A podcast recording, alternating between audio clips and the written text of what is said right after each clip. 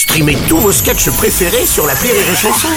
Des milliers de sketchs en streaming, sans limite, gratuitement, gratuitement sur les nombreuses radios digitales Rire et Chanson. La drôle de chronique La drôle de chronique de Rire et Chanson. C'est le moment de retrouver la drôle de chronique avec David Azencott ce matin. Alors David, ça y est, France-Maroc en demi-finale. Ouais, ouais, ouais, Bruno, Ah. et pour moi, c'est bizarre parce que mon père est du Maroc, ma mère est française. J'en ai donc doublement rien à foutre.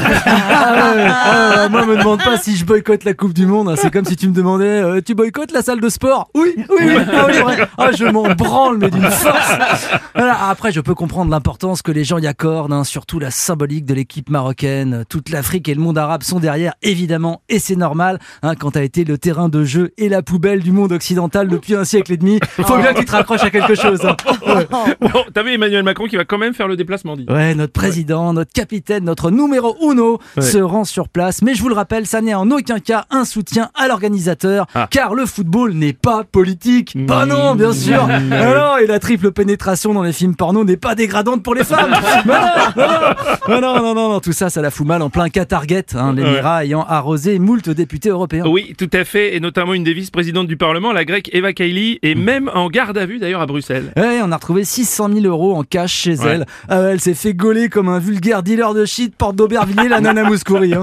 Ah, ah, tout ça pourquoi Le Parlement européen a autant de pouvoir qu'un juge de danse avec les stars quand faux vautour rentre en compète. Donc, euh, ça sert à rien. vraiment. Mais Macron va peut-être en profiter quand même pour euh, protester contre la haine anti-LGBT. Mais bien sûr. Bruno, bien sûr, comme la ministre des Sports Amélie Oudéa Castera, qui pendant France-Angleterre portait un pull avec un liseré arc-en-ciel. Mhm. Oh, oh là là, le niveau de subtilité de la protestation Voilà. On sait pas, peut-être que Macron il va avec un slip rainbow devant et marron derrière.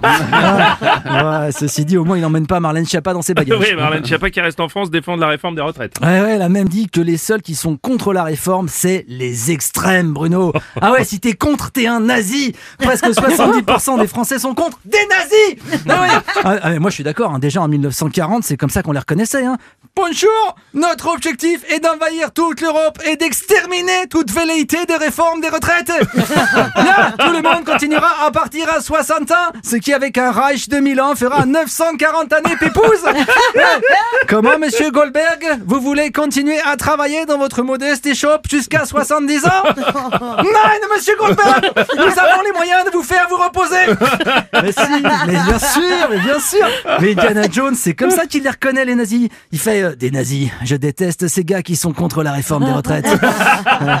Alors, Indiana Jones qui revient d'ailleurs en 2023 dans un cinquième film Oui, où à donc. 80 ans, il est toujours prof d'archéologie et continue à bosser sur les chantiers.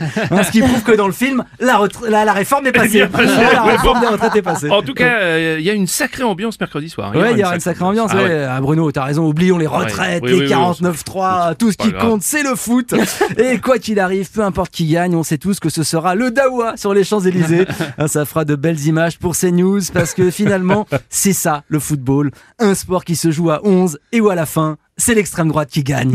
Ah, si, si, c'est beau, c'est beau, La beau. drôle beau. de chronique de David.